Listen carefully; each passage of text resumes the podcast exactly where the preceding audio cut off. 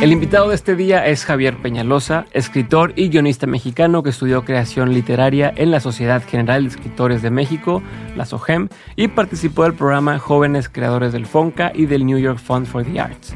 Es maestro de escritura creativa por la Graduate School of Arts and Sciences de Nueva York y ha sido colaborador y editor en las revistas Letras Libres, Educreación, Pliego 16 y en temporales de la Universidad de Nueva York.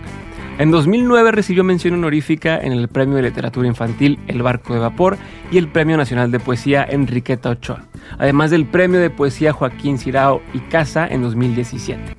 Es autor de los libros de literatura infantil El día que María perdió la voz, que fue adaptada a ópera para niños, Un grandioso desorden e Historia de L chiquita, entre otros.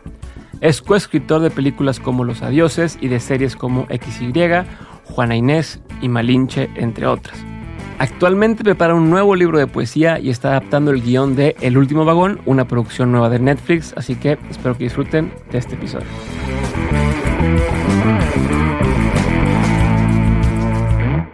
Bienvenido Javier a Dementes, gracias por, por estar conmigo el día de hoy. No es, no es común o no es fácil eh, llegar a la industria de las películas, del cine, de las series y tener éxito ¿no? O sea, de entrada una cosa es difícil llegar, otra cosa es llegar de forma exitosa.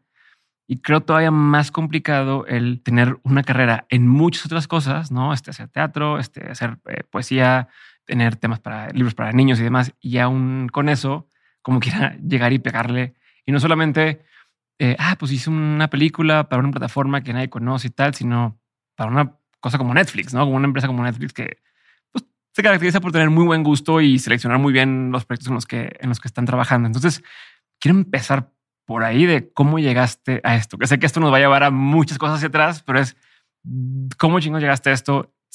¿Alguna vez te imaginaste o querías llegar a este camino o este camino se dio por casualidad? ¿No? Este, y cómo lo ves el día de hoy. Entonces, empecemos a desmenuzar todo eso, por favor.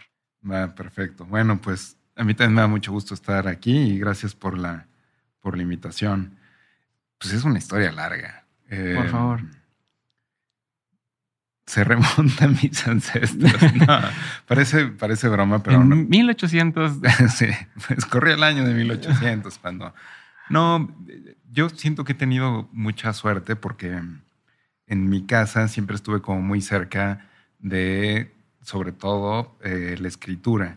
Y también me siento muy afortunado porque eso que estaba ahí en, en, mi casa paterna, que era como el oficio de escribir, eh, pues lo, lo, lo, recibí o lo acepté, ¿no? A veces siento que en nuestros entornos o en nuestras casas hay como ciertos regalos y uno decide cuáles toma y cuáles no y está todo bien, pero yo siento que para mí estaba en mi casa ese regalo del oficio uh -huh. de la escritura y yo decidí tomarlo. Importante eh, que digas lo de decidir tomarlo, ¿no? Porque pues, pudo haber sido, porque siempre están escribiendo, ¿no? Yo no quiero hacer eso, yo quiero estar en otro lado. Puede ser. Sí, claro. O sea, yo siento que cuando tienes mucha suerte, como algunos de nosotros, pues en tu casa hay ciertos regalos que a veces no ves, que a veces ves y no te interesan y que a veces aceptas, ¿no? Uh -huh. Y para mí, como que el oficio de la escritura fue un regalo que pude como ver y aceptar.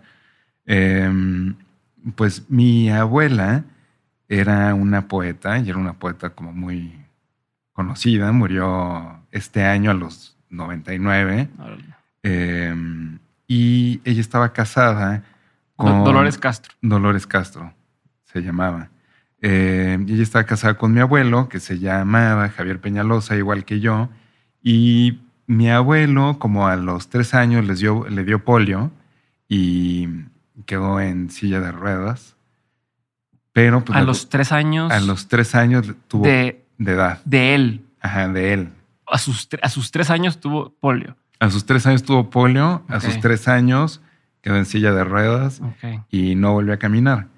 Y vale. pues fue como que un, un tipo autodidacta y la primera vez que fue a la escuela fue a dar clases a la universidad.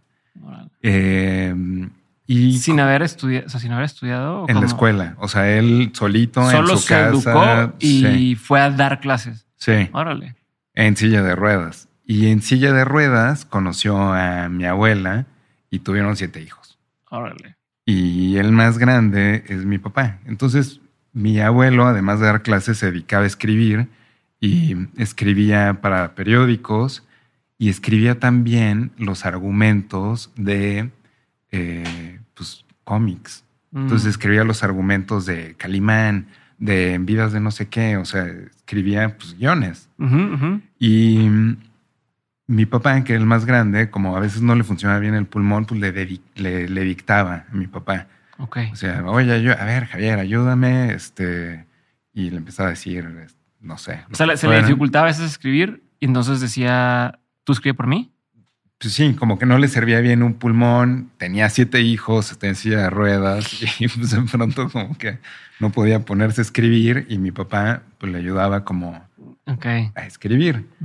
Eh, y mi papá cuenta que le estaba dictando ¿no? lo que tenía que escribir y solo escuchar los golpes en la máquina le decía, eh, te faltó una coma, Órale. ¿no? De lo claro que lo tenía y del oído que tenía.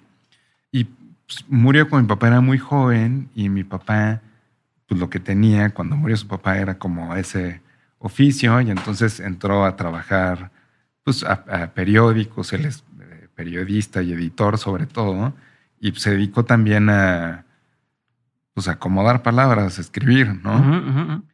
Y pues cuando yo era chico y le pedía dinero a mi papá, o sea, a los 16, 17, le decía, oye, papá, necesito para lo que sea. Me decía, bueno, a ver, ayúdame.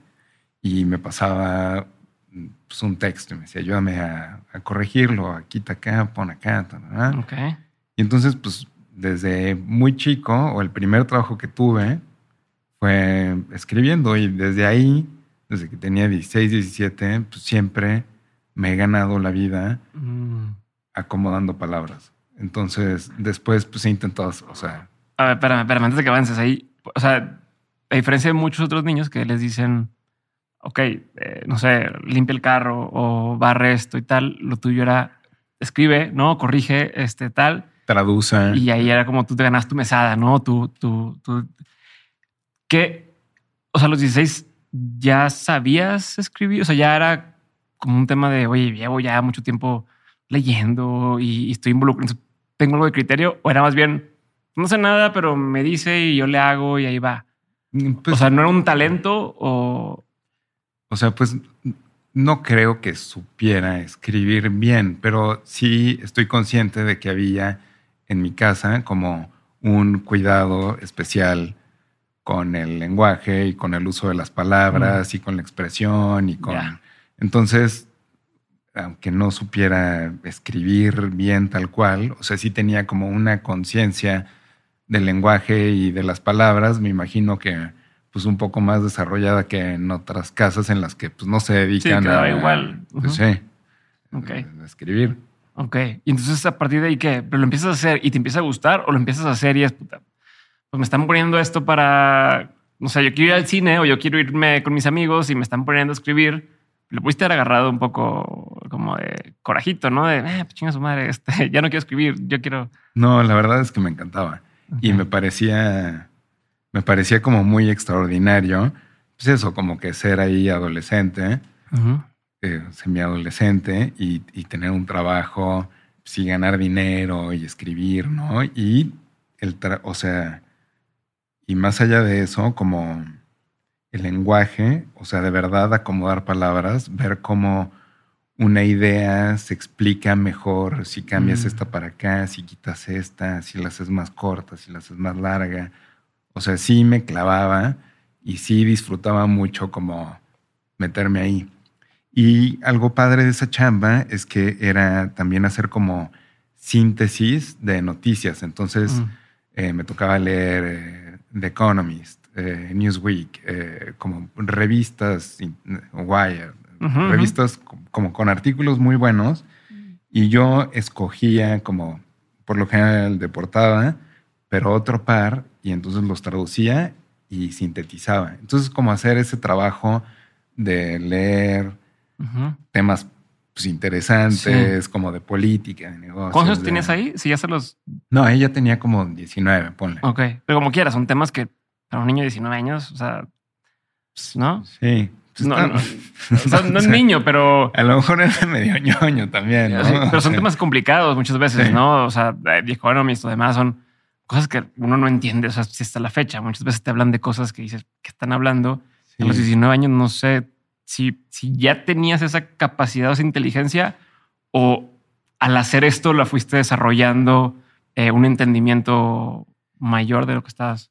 Sí, o sea, a los 19 la verdad es que también estaba estudiando relaciones internacionales porque en algún momento como que coqueteaba con la idea de trabajar en el servicio exterior y entonces siempre me gustó la historia y, y mi mamá, que en algún momento de su vida también fue editora, o sea, también trabajó con libros, eh, trabajaba en una editorial que hacía unos libros como de historia del siglo XX. Ya. Eh, secretos del pasado y entonces venían como historias de Egipto, las siete maravillas del mundo antiguo. Las pirámides eh, mayas. Sí, y a mí todos esos libros me encantaban porque okay. pues, me, pues, me, gustaban mucho. ¿Tienes hermanos, hermanas? Tengo una hermana. ¿Más grande más chica? Más chica, dos años más chica. ¿Y le tocó, o sea, ella también es así o ella, no pelón para nada esto?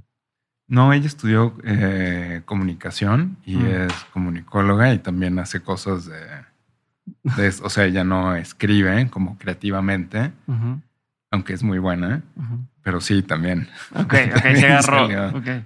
A ver, entonces, o sea, la pregunta es cómo llegaste a Netflix, ¿no? Entonces, ¿cómo empieza, o sea, cómo empiezas a agarrar esto de, escribir como más allá de un hobby o de, ah, pues un chambita para ganarme lana? Cuando empiezas a decir, eh, o sea, me lo voy a tomar más en serio, ¿no? y, y lo voy a intentar como una carrera de vida o como una forma de, de, pues, ganar el sustento de lo que estoy haciendo. No sé si alguna vez lo viste así y cuándo empezó a pasar. Sí, o sea, es raro, como cuando, cuando quieres dedicarte a escribir o cuando quieres ser escritor, por lo general la gente te dice, uy, no, estás a morir de hambre, eso no se puede.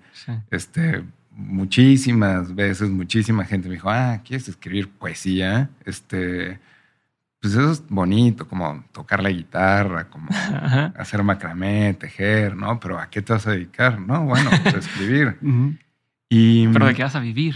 Pero ¿de qué vas a vivir? Bueno, pues de eso, ¿no? Y la verdad es que también ahí siento que tuve mucha suerte porque tenía el ejemplo vivo de que se podían vivir de escribir. O sea, nunca vivimos este, como ricos ni nada, pero pues, sí, pues, vivíamos normal, como mis compañeritos de la escuela. Entonces yo creía que sí se podía.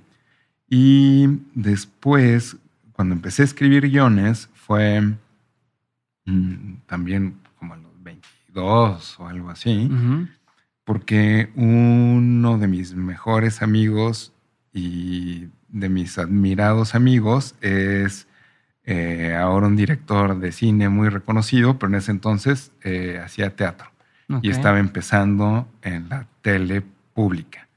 Él se llama Alonso Ruiz Palacios, hizo la película de Güeros, hizo una película de policías que también está en Netflix y es un director de teatro extraordinario, hizo museo también. Y él estaba dirigiendo una serie en el Canal 11 como comedia y estaban buscando escritores. Y me dijo, oye, están buscando escritores para esta comedia. Pero a ver, ¿él, él es más grande que tú? Él es como dos o tres años más grande. Si tú tienes 22, si ya es estudiante, te has graduado. No, tuve una carrera como muy este, rara como en, con la escuela. O sea, estoy estudiando relaciones internacionales y al mismo tiempo estudiaba letras hispánicas en el sistema abierto en la UNAM. Y estudié como la mitad de las dos carreras y a la mitad dije, no, ¿qué estoy haciendo? Y las dejé las dos y me fui con mi mejor amigo, que es filósofo, a una comunidad eh, rural al sur de Francia, eh, sin luz, eh, sin nada. O sea, acá. Sí, era como una. Sí, era como una comuna de la que me enteré por un poeta mm. eh, que se llama Javier Sicilia. Yo iba eh, al taller de Javier Sicilia en Cuernavaca con este amigo y él nos descubrió como que a este pues, filósofo, poeta que había fundado estas comunidades no violentas, inspiradas en Gandhi al sur de Francia. Este, y pues me fui ahí a, vivir, dejé como dos carreras. ¿Cuánto, tiempo tuviste ahí? pues como siete, ocho meses. Ok. Y ahí dije, no, ¿qué ves? O sea, relaciones internacionales, que como que todo, como que ahí encontré un sentido eh, de las cosas eh, que me hizo cambiar mucho mi forma de... A ver, ¿cómo pensabas antes y cómo pensaste después de estar ahí? Y, y vamos a llegar a lo demás, pero Sí, ya, sí, sí. a ver, Sí, no, pues no, que no quiero ya que estamos en esto, No, no, ya que no. estamos en el sur de Francia, sígueme contando. Este, pues me pasó algo en esa, en esa etapa de mi vida muy increíble que fue un día que estaba caminando en verano, eh, descalzo, yendo a mi casa después de haber este, ido a cortar leña y recoger duraznos. Y me di cuenta que no necesitaba nada. O sea, que, que había una, había algo en mí que no necesitaba absolutamente nada para sentirse Pleno. pleno y feliz, ¿no? Y eso como que me, pues me, me cambió. la Pero vida. fue en ese momento donde te cayó ese 20. Como Sí, pum. iba, o sea, lo recuerdo perfecto, iba caminando por el bosque, descalzo, en la tarde, y sentí que no necesitaba nada y que además era como muy, muy, muy afortunado de, de existir. Ok. Y entonces como que eso me, o sea, eso fue algo que me acompañó, ¿no? Desde ese momento. Tuve esa experiencia ahí y otra muy increíble, que es que en esa comunidad murió un, un viejo, eh, que fue una comunidad que se fundó en, en 1948. Yo llegué ahí en 2000 y tantos. Ok. Entonces Siempre, había... siempre un poquito en contexto, ¿cuánta gente había más o menos en esa comunidad y qué tipo de cosas sucedían ahí? Pues mira, yo creo que cuando llegué con mi amigo Carlos habría unas 40, 50 personas viviendo ahí. Y De todas las edades. de todas las edades. Niños, había bebés. niños, recién- o sea, niños chiquitos, eh, adolescentes, eh, personas Adultas adultas y viejos. Eh, y estuvo muy padre porque cuando nosotros llegamos ahí, volvieron como chicos de nuestra edad que habían nacido ahí, que habían crecido ahí, que se habían salido de la comunidad como que diciendo, Sí, ajá. quiero un Nintendo. Pues ahí Ajá. no había electricidad, ¿no? ajá. Y regresaron a Sí, vivir ir a ahí. la ciudad y lo. Y regresaron a vivir ahí porque pues, era lo que habían descubierto que eso era su onda. Ok. Y entonces como que nos hicimos amigos de estos cuates. A tus veintitantos. Sí, 22, no, Ok. 21. Ujú, Ajá, ujú. porque justo regresado fue que entré a trabajar a, los guiones. Eh, bueno, No, no, no. Sígueme nada más antes de tu segundo descubrimiento de que se falleció alguien, pero nada más.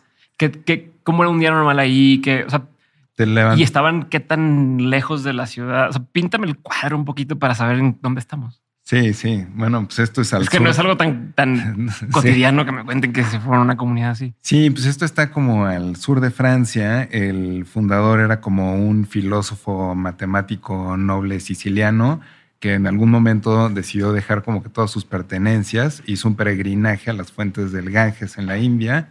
Ahí conoció a Gandhi, se hizo su discípulo, lo siguió por toda la India, descubrió como el pensamiento de la no, de la no violencia y como esa era una forma de, de resistencia que él creía que tenía que, que ser como que el futuro de la, de la humanidad, ¿no? O sea, como tú produces y consumes lo que puedes Ujú. Y lo que no, pues no lo deseas porque quizás implica como explotación, ¿no? Sí, claro. ¿No? O sea, un rollo ahí, Sí, sí, sí, pero sí. pero en esa, en esa onda. Y muy congruentes en su, en su actuar de, esa, de ese pensamiento. Tal cual. Entonces, este cuate eh, decide regresar a Europa y con lo que tenía de su herencia, pues era un noble también, Claro. Tiende a suceder, ¿no? Tiende, Como quien inicia sucede, estas o que sucede. funda estas cosas es que alguien que viene de mucha lana y dice, "Eh, pues tengo- hagamos esto, ¿no? Sí, tengo por Qué ahí unas hectáreas y Ajá. un castillo. ok. Este, y entonces, bueno, pues es este espacio en el bosque, en la montaña, al sur de Francia, como con casitas, es como un mini pueblito. Y un día normal, pues te levantas como a las seis y media de la mañana, hay para quien quiera una meditación. Es una comunidad ecuménica, o sea, es decir, que no tiene ninguna creencia una religión específica. No. Entonces yo conocí, sí, católicos, pero había judíos, había musulmanes, había agnósticos, ¿no? Pero con, sí, con una inquietud espiritual, ¿no? O sea, sí había, ¿A qué, Al- a qué iba la gente? pues a, a llevar como una vida más como con- congruente eh, en general, ¿no? Como buscando eh, recogimiento, o conectar más con ellos mismos, eh, llevar una vida más justa. Ok. eh, pero Pa- bueno. pa- parecido a lo que hoy se busca en los hongos, pero este ese es el, atajo, pero la versión Pero, de eso. pero sin esa ayuda. Eh, sí. Eh, entonces te levantabas a las seis y media de la mañana, más o menos. Había una meditación opcional. Después desayunabas y tú vivías con tu familia, pues desayunabas en tu casa con tu familia. Y si no, había como un comedor comunal. Desayunabas Ok. ahí con la banda. Después de eso, se repartían las labores del día, ¿no? Entonces había como te sentabas ahí en un salón y decías, bueno, a ver, pues ya viene el invierno, estamos leña, este, las papas ya están listas, eh, el- el- hay que, para el queso hay que traer las vacas que están en no sé dónde, eh, hay que arreglar el techo de no sé qué, y pa, pa, pa. Entonces ahí se armaban equipos y tú te ibas a trabajar, ¿no? Ujú. Con tu equipo. Trabajabas y cada hora sonaba una campana. Y cuando sonaba la campana te detenías, Mm. como para hacer Ser consciente. consciente de qué estabas haciendo, ¿no? Y que no Wow. te comiera esa chamba. Y después al mediodía hacías una pausa, comía todos, familias, todos juntos en, en un lugar. Eh, cuando era verano estaba lindo el clima afuera, increíble. Había un equipo que se dedicaba a la cocina y comías pues todo lo que se cosechaba ahí. Entonces, pues había. pues, sí, era parte del chiste. El pan se hacía ahí, todo era lo que hacíamos ahí. Sí, lo que se podía conseguir ahí, si no, pues ni modo, no hay. Exacto. Así- o sea, había como que una trampilla ahí porque vendían pan, ¿no? Entonces, con lo que ganaban del pan, pues cositas que no podían producir, sí, las compraban. Eh, y nada, después de eso, después de comer tenías un rato como libre y después trabajabas otro ratito en la tarde y después tenías otro rato libre y después la cena, pero al final tenías como cuatro horas para dormir, cuatro horas para trabajar, ocho horas para dormir, ocho horas para trabajar y ocho horas De Para- ocio, entre comillas. para ir a caminar al bosque, para jugar ajedrez, para irte a tomar un café con no sé quién, para salir a caminar, para leer, había una biblioteca. Eh, pues era más o menos así. ¿Y tenían alguna especie de, de reglas o de gobierno, por así decirlo, interno? O sea, por ejemplo, no sé si era una especie de comunismo donde todo se repartía parejo eh, o Mm. no sabes, había ciertas reglas. Sí, era como una... La verdad es que no las conocí a profundidad porque eh, los miembros de la comunidad, o sea, si quieres como formar parte de la comunidad, pues haces ahí tu familia, tu vida, tienes hijos, todo. ¿no? Eh, y hay como un consejo. Entonces el consejo toma las decisiones grupalmente, ¿no? Ujú. Pues como todo habrá alguien que sea más líder y que Ajá. vaya tirando línea, pero pues todas las decisiones son eh, consultadas, consensuadas, Ok. etcétera, como por los miembros de la comunidad. A ver, y tengo una duda que me salió express sobre esto, que ya viviste esa versión de vida y la versión capitalista del mundo, ¿no? Eh, la típica, eh, eh, el típico argumento es que en un lugar donde es, no sé, es comunismo, eh, unos echan hueva y otros, o sea, como el tema de que se vuelve este, este ciclo donde ¿para qué le echo ganas si el otro no le echa tantas ganas? No es lo que es el argumento que se tiende a, a decir. Tú estando allá, ujú. viste algo de, o sea, viste si sucedía esto, si se daba así de, ah, pues esta persona es un huevonazo y, y no hace nada y como quiera le entre igual que todos a la comida o algo. O sea, ¿pasaban esas cosas o, nadie se quejaba de, de algo así? Mm, pues yo no lo registré, ¿eh? O sea, evidentemente había gente que a lo mejor pues, un día tenía hueva y se hacía güey y pues, no trabajaba tanto como la otra.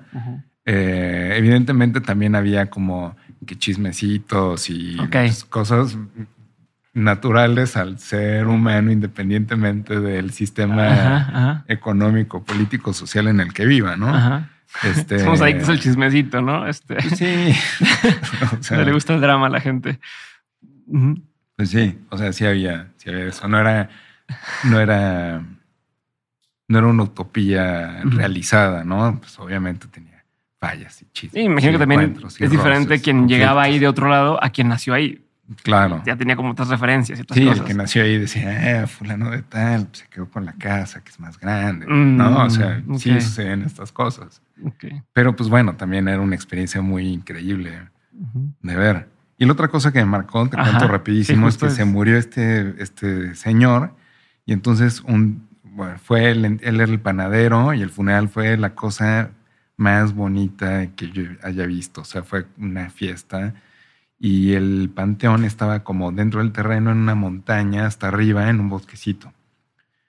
Entonces llevaron la caja hasta el final, tiraron ahí como que una hogaza de pan, la gente iba tirando ahí tierra, flores, los hijos lo enterraron como con sus manos, la pala, y como al día siguiente fue de, bueno, pues ya enterramos a fulano, eh, entre las tareas pendientes que hay es cavar una nueva tumba, porque pues eso toma como tres o cuatro días, y pues si se muere alguien no tenemos tres o cuatro días como para cavar la tumba. Órale. tenemos que enterrarlo al día siguiente o no, no podemos esperar tanto.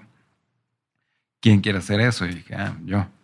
Y entonces, durante, no sé, una o dos semanas me iba todos los días con mi palo y con mi pico al, Al monte. a la montaña, al cementerio este, y sí sé como la siguiente tumba de, pues, del lugar, ¿no? Que no sé quién ocupó, pero como que hacer esa, esa tumba, o sea, como que cerró esa experiencia de uno, saber que era como muy afortunado de existir, y dos, saber que eso también era como parte de existir y que Sí, de que alguien lo haga porque va a pasar.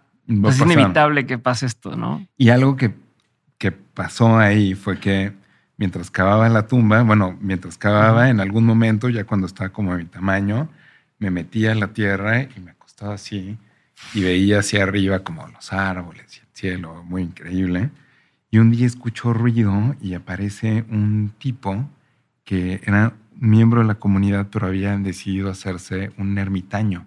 Entonces él vivía en una cueva Órale. en medio de Francia, en el Midi francés, y cuando se enteró que había muerto este cuate, fue para hacer la tumba, porque él había hecho La pasada. la pasada y quería terminar esta porque no sabía si iba a ser para él.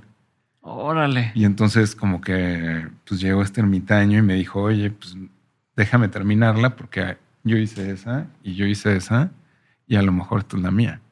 Ay, güey, te pongo chinito.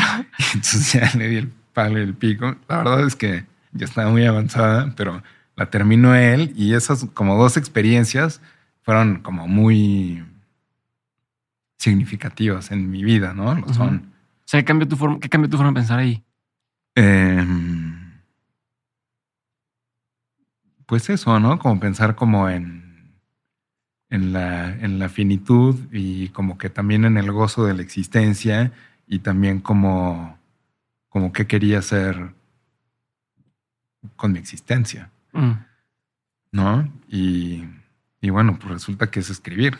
Ok, ok. A ver, entonces ahora sí, regresemos a, a la ciudad.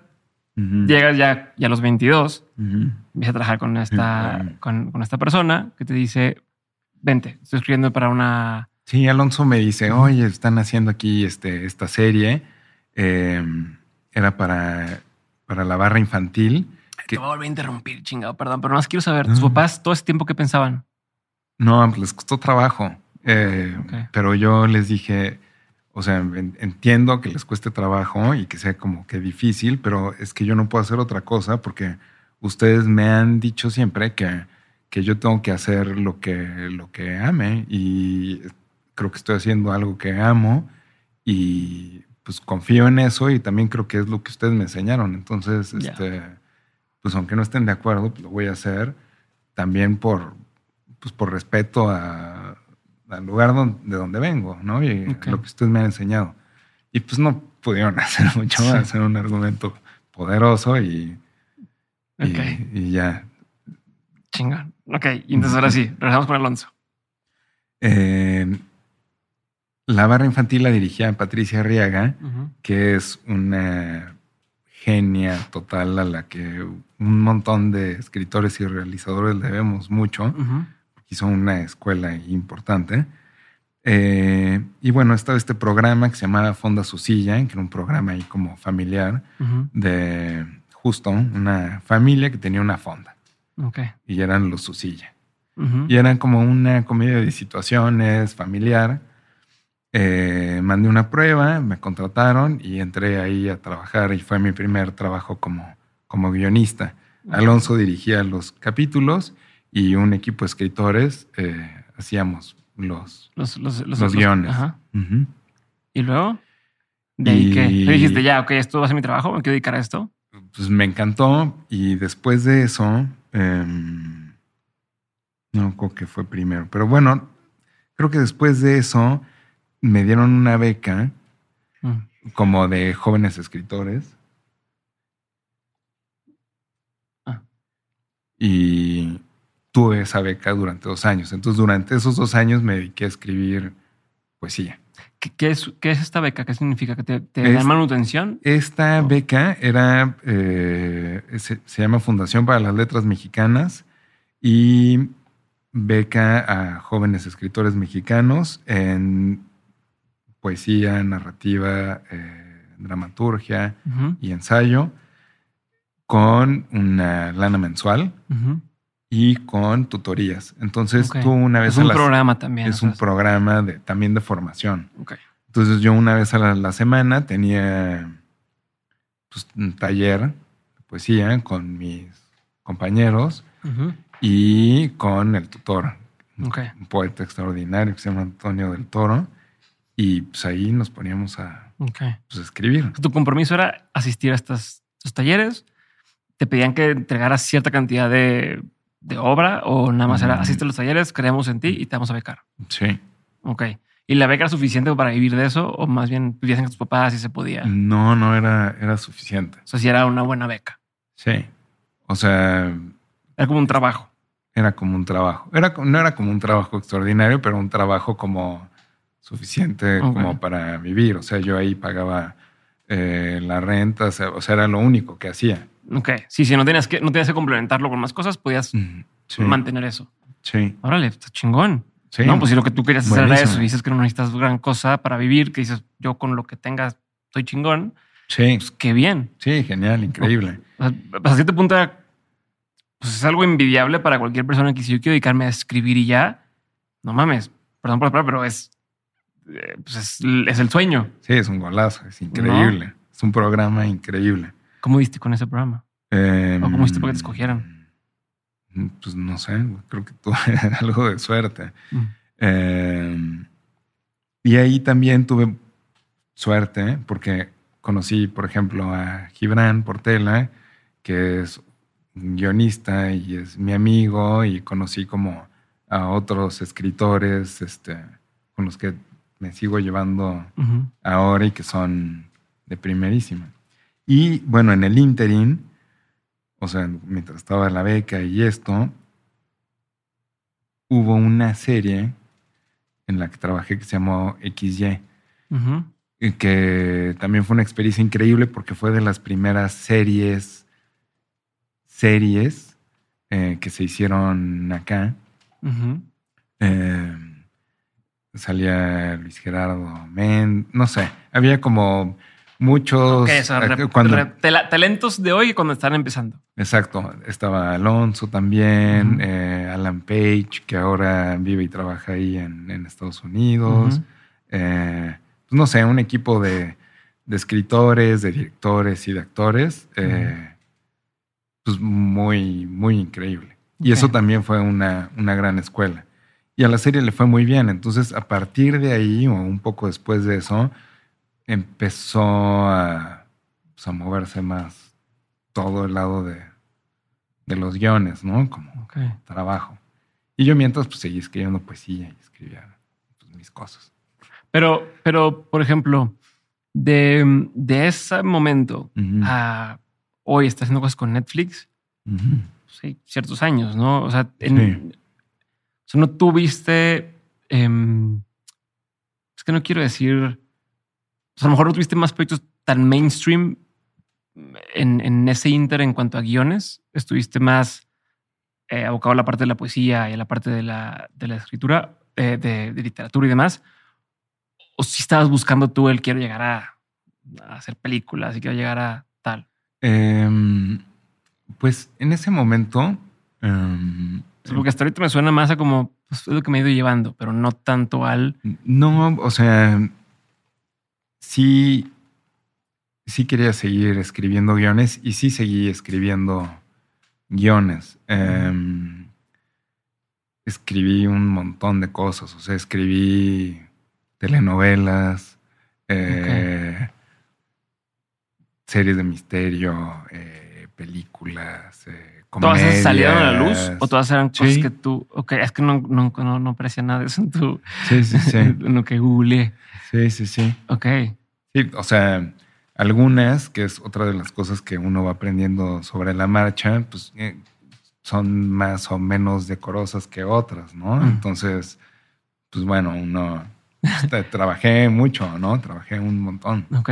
O sea, escribir una telenovela son 120 capítulos. Este, una teleserie son Y aparte de la novela, imagino que te van, te van agregando y agregando y agregando si le va yendo bien, ¿no? ¿no? No puedes decir, bueno, pues ya acabé, le dediqué un año, ya la hice y ahora la van a ejecutar. No, ¿verdad? Sí, O sea, o escribes 60 y te dicen, oigan, van a ser 30 más. Ajá. Y pues en chinga. Y Porque pues, ya empezó a correr. que- Sí, porque te está persiguiendo la producción. O estás escribiendo algo y entra alguien y dice, este, fulana de tal no puede aparecer a partir de mañana. Y tú, ¿Cómo, Órale. Cómo que no puede aparecer a partir de mañana? Sí, sí. Tú Cambia todo. cambia todo, o sea, para atrás y para adelante. Pues eso como, eso también es otro tipo de escritura, ¿no? Pero también muy, pues mucho oficio al final. ¿no? O sea, son como horas de vuelo de estar escribiendo Sí. toda la vida. Pe- pe- Pero a ver, entonces tú desde que, desde que mm, trabajaste con, con Alonso, ya nunca dejaste de trabajar en, en- en- en escribir. O sea, ya, ya dijiste, de esto puedo vivir y esto voy a seguir viviendo. Mm, Sí, ¿Sí? sí. ¿Cuándo, en qué momento fue cuando, cuando te cayó el 20, pues ya formal de decir, porque una cosa es decir, bueno, pues voy a seguir haciendo esto y ahí medio que le voy dando y un día sí hay chamba, otro día no hay chamba. Sí. A cuando a lo mejor dijiste, eh, o sea, soy bueno. No, no nada más eh, quiero hacerlo, sino ya me están buscando a mí específicamente. Ya no es un tema de o sea, a través de no sé quién que está buscando nada más escritores y, y sea, Ujú. sino ya un tema de decir, eso es lo que quiero hacer, eso es lo que sé que ya puedo, o sea, yo puedo vivir de esto y además la gente me busca para esto, no soy bueno para. Pues bueno, creo que en particular yo tengo un problema este, personal con sentirme este bueno, ¿no? Ok. Em, siempre que empiezo a escribir cualquier cosa, siento que nunca he escrito nada antes en mi vida. O sea, es como, Como si se me olvidó todo. sí, como si no supiera escribir, como si no supiera poner comas. Ya cuando empiezo, empiezo como que a decir, no, no, no, no. Un momento. Ok. Sí, sí me acuerdo, pero al principio siento que no, que es la primera vez que voy a escribir algo en mi vida. Y eso, pues por un lado, me da una humildad honesta, o sea, no como falsa humildad ni nada, o sea, honestamente, sí. Em, pero también me da como mucha emoción y mucha capacidad de asombro, Ok. porque es como algo que voy a hacer por primera vez. O Vas descubriendo sobre la marcha. sí. Y eso me pasa cada vez que voy a empezar a escribir algo. Ok. Sea tuyo o sea por pedido. Sí. ¿Qué prefieres? aventarte algo de así de "Mm, hoy voy a escribir así o, o algo de que te pidieron? Mm, pues depende que me pidan. Bueno, ok. pero hoy te puedes dar el lujo ya de decir, "Ah, esto sí, esto no. Sí. O, o desde, no, pues chamba chamba. No, no, no. Escojo qué, qué quiero hacer. Sí, Ok. sí. O, o a ver, me voy a regresar a cuál es tu proceso. ¿Cómo escribes? ¿Cada cuánto escribes? ¿Cómo te organizas? Eh, Mm, pues escribo diario. Em, sí o sí, todos les escribes. Sí. Aunque no sean cosas de trabajo, o sea, como que escribo. O sea, es como necesito es- escribir, ¿no? Que sea abrir la compu y escribir la lista del súper. Pues de pronto estoy escribiendo la lista del súper y empiezo como a escribir otras cosas, pero Ok. En el celular, pero escribo diario y me funciona bien escribir como cuando me levanto. O sea, O sea, tu rutina diaria es qué? O sea, hablando de esto, ¿no? Como tu proceso y demás. mm, idealmente, porque después pues, no, las cosas no son como las planeamos, eh, levantarme como a las seis y sentarme a escribir. O sea, sentarme a escribir hasta... O sea, no es de voy por un café o No, no, desayuno algo. Te levantas y a escribir. Sí, No, O sea, o sea, pero- en pijama. ¿Y tienes ahí al lado de tu, de tu cama la computadora o te vas voy, a, a una mi, voy a mi estudio, que está ahí a un lado, me encierro y traca, traca. Ni buenos días a nadie, de cuenta. Sí, no, directo. Pa, pa, Ok. pa. ¿No ves noticias, no ves celular, no ves nada? ¿O sí ves? Mm, tengo una deformación este, eh, noticiosa. Ok. Eh, recibo todos los días que manda mi papá las primeras planas de los principales periódicos de México y de- del mundo. Entonces me echo la primera plana del New York Times. del Antes de empezar a Post, escribir. del LA Times, de Le Figaro, de Clarín, de La Nación, del Mercurio, de, o sea, del Reforma del Excel, to- todas me las del país. Ok. O sea, un vistazo Ajá. y Y ahora Ah. sí a escribir. sí, sí. Pero no te, no te cambia el switch, el, el- el justo ver estas noticias que de pronto te levantas y ya te pusiste de malas porque viste algo gacho, Nah. ¿no? O este, te preocupaste por algo. No, no. nada. No, o sea, en todo caso, eh, hay unas que me dan mucha risa, ¿no? O sea, hay como siempre hay noticias este, curiosas que, que me divierten. Um, y digo, a veces no veo el celular y voy, o sea, si despierto ya como con la cabeza Encendida, voy directo Ok. escribir y no veo nada. Y te pone a escribir, eh, ahorita dices con la casa encendida, pero por lo general es sobre algo que dejaste pendiente o sobre algo nuevo. O sea, como si puedes ir más específico de decir Mm, qué, es, qué decides escribir cuando te pones a escribir todas las mañanas a las seis. Bueno, lo primero, primero, primero que escribo es como. A, lo mejor suena medio raro, pero como es como un ejercicio de lenguaje, o sea, como si me pusiera a estirar o a doblar o a flexibilizar Es como ejercicios El- de, vocabula- de vocalización, pero en las manos. prácticamente. Entonces me pongo como a escribir a veces como libremente lo que se me viene a la cabeza, como libre asociación, tra, tra, tra, tra, tra. Ok. es lo que va saliendo como un freestyle, así. O sea, sí es como un calentamiento. Como un calentamiento de, del lenguaje, de las ideas, de cómo suena, de... ¿No? Sin un propósito, sin, sin un. O sea, no, no vas a agregar nada. Es No, Vamos a escribir. no. Sí, sí. Ok. sí. ¿Cuánto Lengu- tiempo haces esto? lenguaje. Eh, o sea, si me va bien, sí me echo una horita. De ese ejercicio. Sí. Órale. Sí, es increíble. Digo, qué chingón. O Es sea, increíble porque después lo ves y eso que no tenía como ningún propósito, pues tiene hay algo ahí, empieza a ver ideas. Empieza, empieza a ver un montón de cosas. Ok. Empieza a ver como ideas, asociaciones, como que se empieza tal cual a despertar Mm. como que el lenguaje, las ideas, las asociaciones, o sea, Está chingón, ok. todo. Y después pues ya me pongo como a trabajar, ¿no? Ajá. ¿Y qué significa eso de me pongo a trabajar? Eh, pues si estoy escribiendo como una serie, pero si estoy escribiendo una serie o si estoy escribiendo una, una peli o si estoy haciendo una adaptación, pues me entro ya como en la historia Ok. que voy a contar. O sea, ya es en qué me quedé y qué sigue hoy. ¿Haz de cuenta? ¿O no? Sí, sí, sí, sí. O sea, es como entrar en la historia, ¿no? Es como habitar ese, ese universo.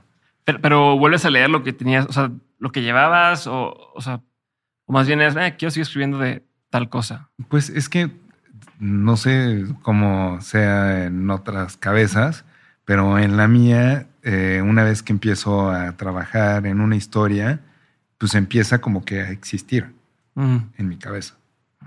Entonces, cuando digo que entro en materia, es como entrar a ese universo, entonces de pronto ya estoy en, En la escuela donde sucede todo lo de tal. en, en- en- en la escuela con la maestra fulana, aquí se siente perengano, este, Así como si fuera el metaverso, pero tú ya te ves ahí. y tal cual. Y escucho, so- o sea, y escucho cómo, cómo suena fulano, que dice Ah. perengano, cuáles son las clásicas bromas que dice ta, ta, ta. Y ya, o sea, estoy como que habitando ese, Qué loco. ese universo y pues empiezo como a, a bajarlo a- al guion. Y eso ya como en el trabajo de escritura, pero antes pues invento o veo o me imagino ese universo y, y la historia que contiene ese universo, ¿no? Entonces, eh, ¿cuál es el arco dramático de la historia? ¿Cuáles son los personajes? Cuáles son las fuerzas antagónicas, cuál es el conflicto. O sea, si lo, pre, si lo ves antes de, de arrancar todo el proyecto. Sí, Si sabes a dónde va más o menos, si sabes dónde va a acabar. sí, más o menos cuando empiezo ya a escribir eh, técnicamente el guion, Ajá. ya vi la película. O sea, ya la vi toda. Aunque después cuando la vea sea muy distinta. Ujú. Antes de empezar como, el, como la parte técnica, ya la, ya la vi. Ok. Ya la vi. Ok. Sí. Sí. Qué chingón. No, pero bueno, me imagino, no creo que todo el mundo sea así. O sea, has de tener algo. Has de tener algo en la cabeza. Este, oye, y cuando no es algo que te están pidiendo, ¿es igual? Eh, sí. También. Sí, o sea, la veo, pero es un poco más em, caótico. O sea, es un poco más desordenado. No veo como, bueno, cuando son películas o series o algo así, veo como un personaje o una escena. Y después digo, bueno, ¿esta es una escena de qué historia? Este, o de qué universo. O sea, como que me, me, me viajo más. Sí, te permites soñar más y Sí. imaginarte más cosas. Sí, sí, porque pues, es mi mío.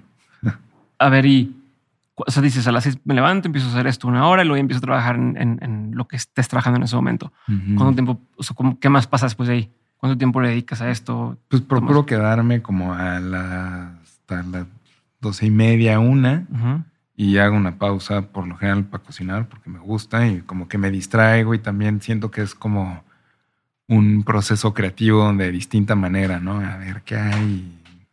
Usas otra parte del cerebro. Sí, qué- qué- quiénes son los personajes, cómo se cuenta esta historia, o sea, pero y me permite como que seguir pensando, pero Sí. haciendo otra Sí, cosa, otro enfoque, ¿no? Más, un poquito más alejado del asunto. Sí, y pues no sé, saco al perro. este, y por ahí de las cinco, cuatro y media. Durante cinco, todo ese tiempo no interactúas con tu familia. Sí, estoy, estoy en, en mi casa, con mi esposa, ahora con mi bebé, estoy ahí. Ok.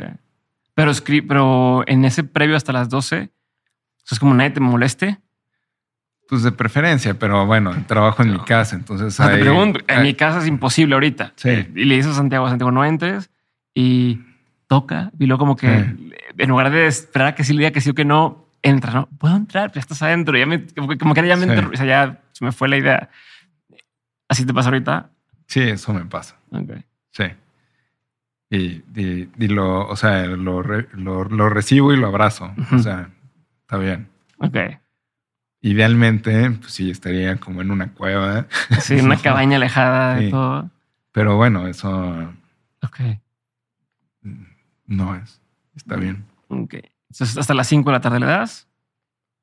O sea, más bien hago una pausa para comer Ajá. y a las 5 retomo Ah, y estoy como hasta, depende de qué tanto trabajo tenga, pues hasta las 7 idealmente y si no, pues Ok.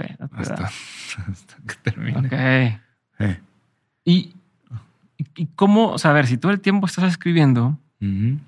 ¿cómo consigues estas oportunidades? No, o sea, es como el pintor que nada más pinta, pero pues, luego cómo, lo, cómo van a hacer que existe, ¿no? Y cómo le van a comprar sus pinturas y todo el tiempo está, pintando ahí en su cueva. Eh, en tu caso, ¿cómo te fueron llegando esas oportunidades? Y, y hoy, ¿cómo te vas conectando así con... con o sea, al al final les regresar la pregunta del inicio, ¿cómo llegaste a Netflix, por ejemplo? Em, pues creo que creo que trabajando.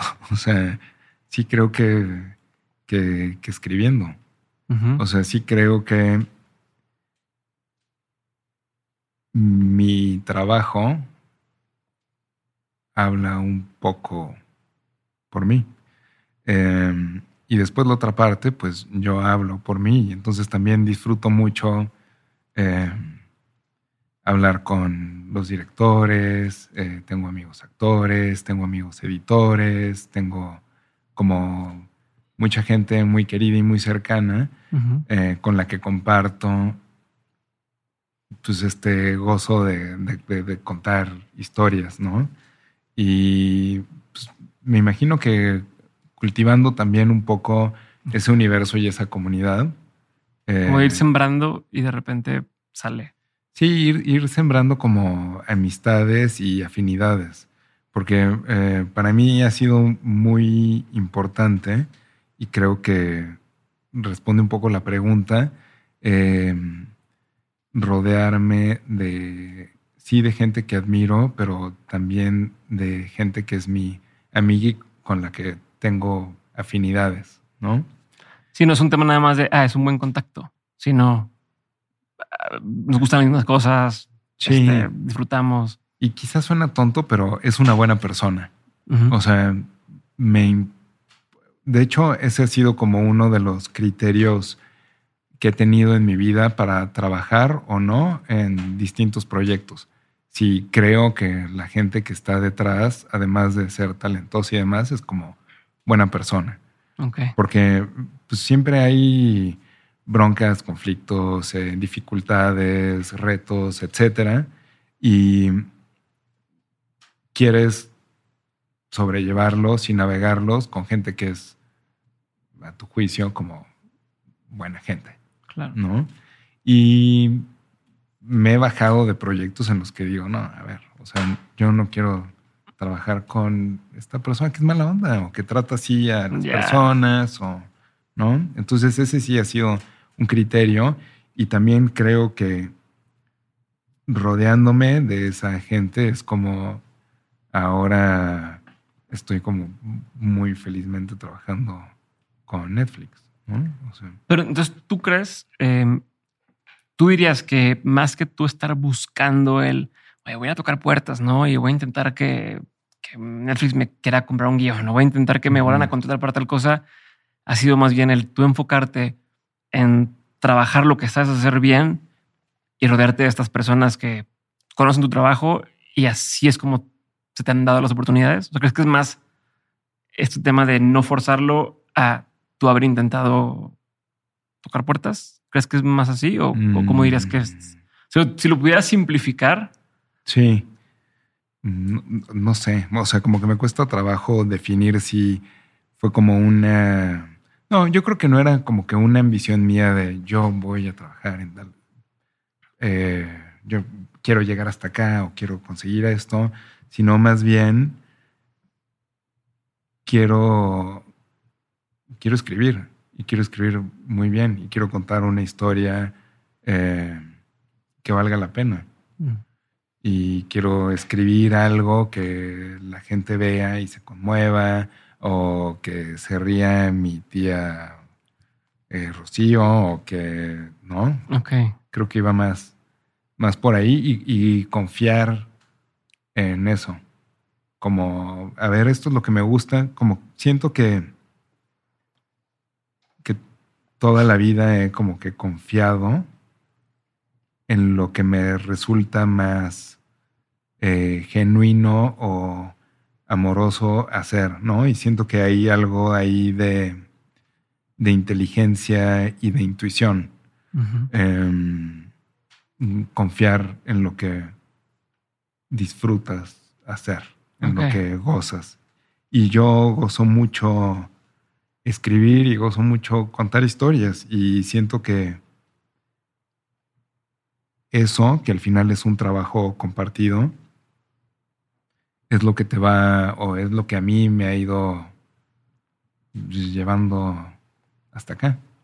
Está chingón. me gustó mucho porque no, no, a ver, tiendo a escuchar la versión de no, yo quería llegar hasta allá, entonces hice esto, hice el otro, hice el otro, hice el otro para no, más, en el mundo de las, de las startups se ve mucho, ¿no? Donde dejan de hacer lo que es el trabajo por ir a levantar capital y entonces se vuelven expertos levantadores de capital, pero pues lo que querías originalmente hacer ya es en segundo plano, ¿no? Y es muy esperanzador escuchar esta otro lado de esta otra cara de la moneda, que no es que uno sea bueno o malo, pero decir, me voy a enfocar en, en hacer lo que quiero hacer y quiero que haya más de esto que quiero estar haciendo y todo se va dando un poco por añadidura, ¿no? Y, y, todo va cayendo donde debe de, de caer. Bien, bien chingón. Ya esto quiero hacer un, un, quiebre a, por ejemplo, cuál ha sido uno de los peores consejos que te han dado en tu carrera. Mm. Carrera o vida. Hayas o no hayas seguido. No sé. no sé. Quizás, quizás no les he puesto atención y no, ni lo recuerdo. si escuché algo muy disparatado, fue bueno. Se vale, se vale. Chao. ¿Cuál ha sido uno de los mejores consejos que te ha tocado que te digan en tu vida o en tu carrera? Creo que mi abuela me dijo algo. Eh, yo tenía una relación muy cercana con ella y compartimos también como todo el universo de, la poesía, que es otra parte como muy importante para mí. Eh, creativamente y personalmente. Y mi abuela me dijo, eh, mira, está la poesía que se escribe, la poesía que se hace y la poesía que uno es, y esa es la más importante. Entonces, siento que eso es algo que me, que intento tener presente, ¿no? Como la poesía que uno puede ser, ¿no? Mm, con eso me, me quedo. Está padre, me gusta, me gusta. Hasta lo puedes ver. O sea, es algo que es, una, es algo que dijiste, pero es algo que puedes sentir y ver, ¿no? Como ser poesía, está chingón. Sí. Sí, como con, toda tu existencia, ¿no? Como todo, con tu trabajo, con tus relaciones, eh, con cómo te llevas con los demás, pues, todo en tu ser. Chingón. Mm. Eh, ¿Qué opinión tienes que poca gente comparte contigo? Pues no sé si es como una deformación del optimismo, pero cuando, cuando hay desgracias o tragedias, como que yo al final digo, bueno, mira, pues está bien.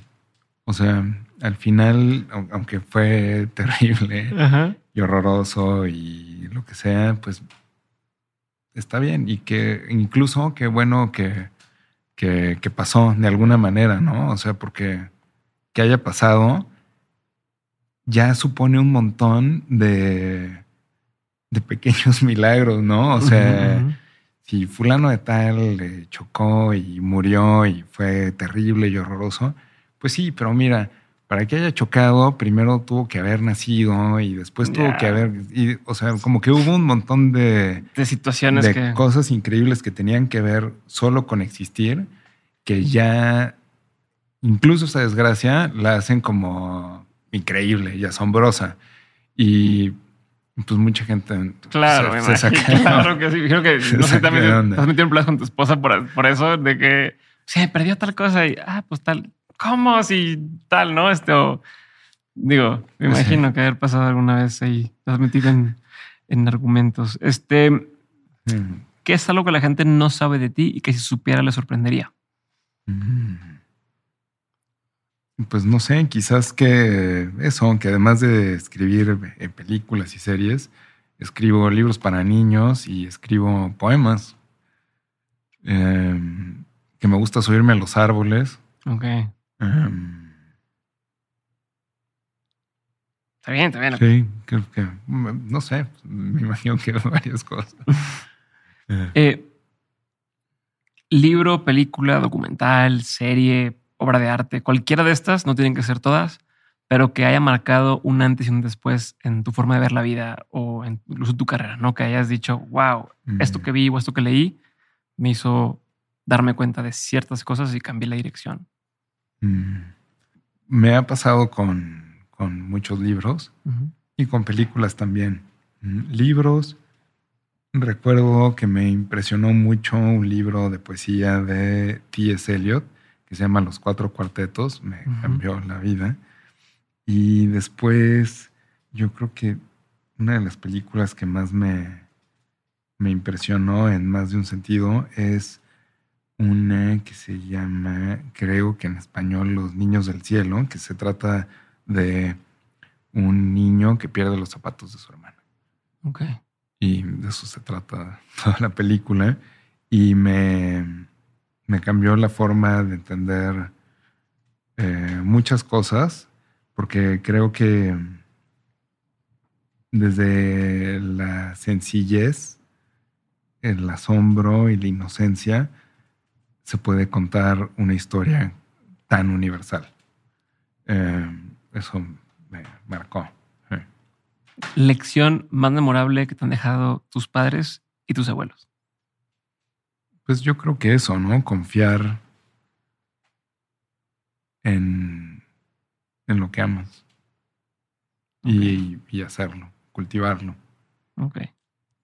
¿Volverías a, a- a hacer esto de irte a un lugar así remoto? ¿Sí? Claro. ¿Quisieras que tu hija lo hiciera en algún punto? Si le nace, sí. O sea, O sea, dirías que es una experiencia que, que vale la pena para la mayoría de la gente definitivamente. experimentar. Sí, Sí, definitivamente. ¿Has, has, has- ¿has vuelto a hacer algo así? Pues no tanto tiempo y no como en una comunidad, pero sí me he procurado como momentos de, de ermitaño. De ¿no? aislamiento. Sí, de aislamiento para terminar un libro, para terminar de escribir eh, un guion, para terminar de imaginar algo que estoy haciendo. Chingón. Eh, ¿Qué sigue? O sea, ¿qué sigue en tu carrera? ¿Dónde quieres estar en los siguientes cinco, los siguientes 10 años? ¿Qué ves que va a pasar? Mm, ¿O ¿Qué quisieras que pasara? Pues la verdad, estoy muy contento en el lugar en el que estoy ahora.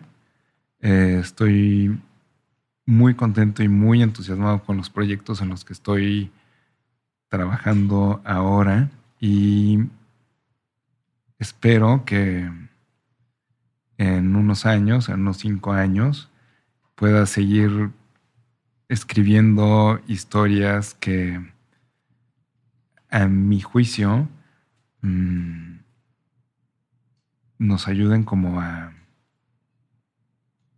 ponernos en los zapatos de otras personas y ver el mundo desde una perspectiva distinta a la que tenemos todos los días, ¿no? Esa sería como mi mayor ambición, como de aquí a cinco años poder contar una o varias historias en, las que la gente pueda eso, como cambiar su punto de vista. Vamos a la última pregunta y es, de todo lo que has vivido, tanto en lo personal como en lo laboral, has tenido un montón de aprendizajes. Si tuvieras que quedarte con tres aprendizajes que quisieras tener siempre presentes, ¿cuáles serían? Yo creo que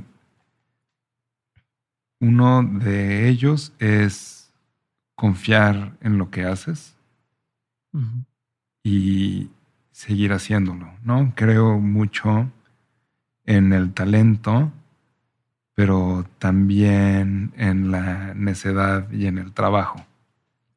Otro es nunca nada es como esperas y aprender a no frustrarte con eso.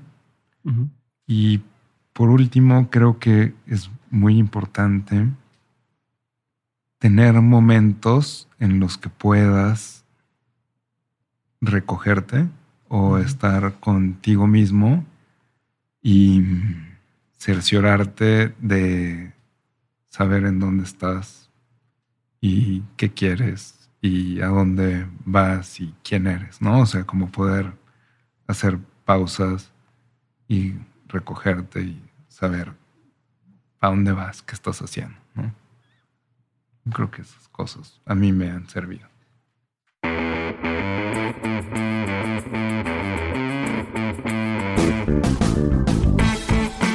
Gracias por haber escuchado este episodio y por ser parte de este movimiento que estamos construyendo en Dementes. Si quieres ayudarme a hacer que más personas abran su mente, desafíen el status quo y que hagan realidad sus proyectos, puedes hacerlo corriendo la voz. Comparte este episodio, sube lo que aprendiste a Twitter o Instagram, escríbele un mensaje o etiqueta a mis invitados. Haz algún clip y súbelo a tus redes sociales, pero sobre todo, y lo más fácil que puedes hacer, es darle clic a seguir este episodio o dejar una reseña y regalarnos 5 estrellas en Spotify o Apple Podcast. Cualquiera de estas acciones hacen toda la diferencia. Por último, si quieres seguir aprendiendo, recuerda que todas las semanas envío el 7 de 7, el newsletter para los innovadores, aprendedores y emprendedores. En este mail que recibes te comparto los mejores recursos que voy encontrando de forma completamente gratuita. Entra a dementes.mx para suscribirte o da clic en el enlace que aparece en la descripción de este episodio. Espero verte muy pronto en el siguiente episodio. Si te quedaste con la duda de algo, en la página también puedes encontrar las mapas de este episodio. Te mando un abrazo grande y nos vemos muy pronto. Bye.